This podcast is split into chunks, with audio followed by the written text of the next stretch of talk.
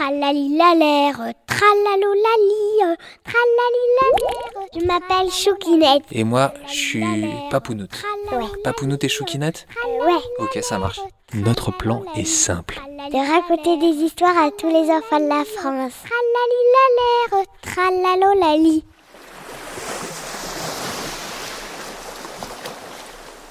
C'est l'histoire de Georges le Rocher qui vivait très très loin d'ici, sur une énorme falaise. Il vivait là avec toute sa famille depuis très très très longtemps. C'était sa maison. Il avait le meilleur emplacement de tous, d'où il pouvait contempler son père, le plus beau et le plus majestueux de tous les rochers de la falaise.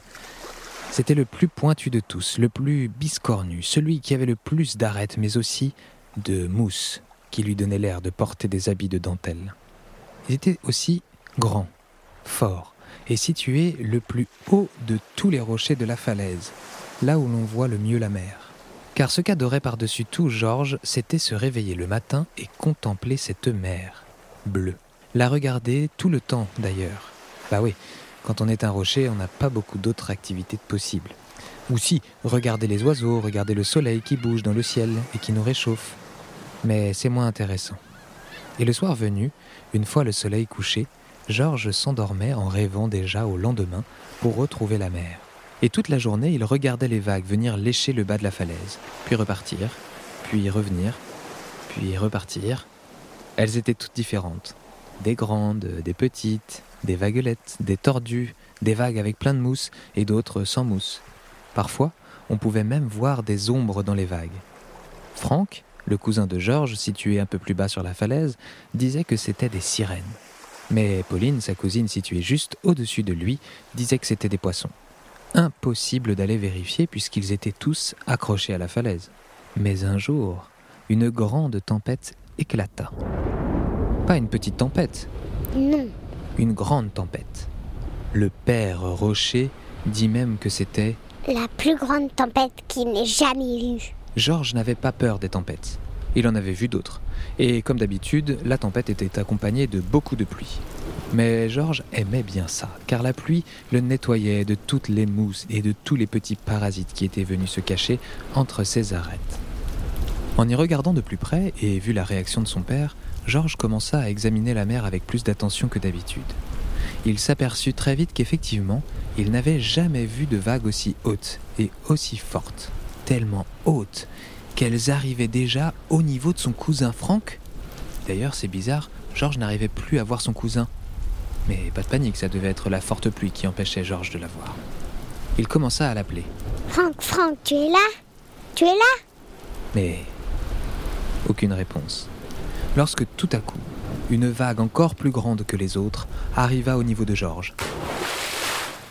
Elle avait tellement de force qu'il en fut même étourdi. Pas le temps de retrouver ses esprits qu'une autre vague vint frapper le pauvre Georges, puis une autre, puis une autre. Après une dizaine de vagues de cette taille, Georges eut une sensation bizarre. Il, il, il bougeait. Les vagues avaient décroché une partie de la roche qui le maintenait à la falaise. Il comprit alors pourquoi Franck ne répondait plus. Il s'était décroché et était tombé dans la mer. Georges s'agrippa, résistant tant bien que mal à l'assaut de toute cette houle. Puis, il entendit la puissante voix de son père. Attention à tous. Accrochez-vous bien. Une énorme déferlante arrive droit sur nous. Qu'à cela ne tienne, Georges se prépara et se cramponna de toutes ses forces à la falaise. Il commença à entendre un énorme bruit sourd qui venait au loin. La grosse vague arrivait.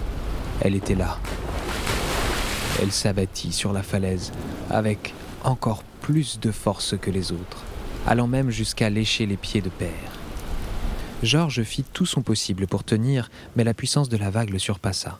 Il entendit le craquement de la paroi et sentit son corps se détacher. Il commença à tomber en direction de la mer et eut juste le temps de voir Père ainsi que Pauline s'accrocher de toute leur force, et puis Pouf Georges entra en contact avec l'eau et commença à couler, tout doucement, vers le fond. Les nombreuses vagues le ballottaient dans tous les sens. Il ne savait plus où était le haut, du bas, ni la gauche, ni la droite. Il tomba ainsi tout au fond de la mer, là où il n'y a plus de lumière et là où il fait froid. Les vagues continuaient à remuer Georges dans tous les sens, et n'ayant plus la force de lutter, il s'endormit. Mais quelle ne fut pas sa surprise après plusieurs années de sentir une sensation qu'il n'avait pas connue depuis longtemps. En effet, Georges sentait des picotements sur sa peau. Aucun doute, la chaleur augmentait et c'était celle procurée par son ami le soleil. Il se concentra et commença à regarder de plus loin qu'il pouvait. Mais oui, c'est ça au loin, tout là-bas, de la lumière. Georges reprit espoir et commença à encourager les vagues pour qu'elles l'aident à se rapprocher de la lumière. Allez, mes amis, les vagues, encore un effort, et encore, et encore. Georges était brinque-ballé dans tous les sens par la mer. Un coup à droite, un coup à gauche, puis encore à droite. Et au fur et à mesure, il se rapprochait de plus en plus de cette lumière. Après plusieurs jours, les rouleaux successifs avaient tellement rapproché Georges de la côte qu'il pouvait voir une falaise. Sa falaise? Il attendit encore quelques heures pour que la mer le rejette enfin sur la plage. Enfin l'air libre. La douce chaleur du soleil sur la peau. Il était aux anges. Il commença alors à regarder autour de lui, mais ne reconnut malheureusement pas sa falaise. Il scruta alors ce qui se trouvait autour de lui. C'était une longue étendue de cailloux, tous blancs et lisses. Lorsque soudain, une voix vint l'interpeller. Salut toi, et tu es qui toi nouveau? Interloqué, Georges regarda à droite, euh, puis à gauche, constata que son interlocuteur était ce petit caillou plat situé à sa droite. Ayant appris les bonnes manières, Georges répondit. Bonjour, Georges le Rocher. Et toi? Moi, c'est Paul le Galet. Enchanté. Bienvenue dans notre colonie de galets. Ça a l'air sympa ici. Répondit Georges. Il y a plein de monde. Oui, on est tous des frères et sœurs galets. euh, comme toi aussi d'ailleurs, lui dit Paul avec un grand sourire. Georges ne comprit pas tout de suite la remarque. Il était et avait toujours été un rocher. Pourquoi cela devrait-il changer? Il commença alors à se regarder et fut stupéfait. Effectivement, il avait changé. Ses arêtes, ses crevasses, ses trous avaient tous disparu. Il était désormais lisse comme un verre. Plus de mousse, plus de parasites. La mer l'avait transformé. Il éclata alors en sanglots, mais Paul le réconforta tout de suite. Tu sais, on était tous aussi des rochers au départ. Mais maintenant, on est des galets et on est toute une famille. Georges retient ses larmes et regarde autour de lui. Paul avait raison. Tous les galets autour étaient en train de discuter, de rire.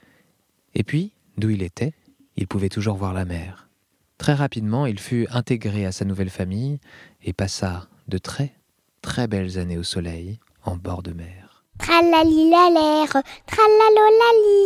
Tralali la l'air, tralalolali, tratalo tati tali tati, ta terre.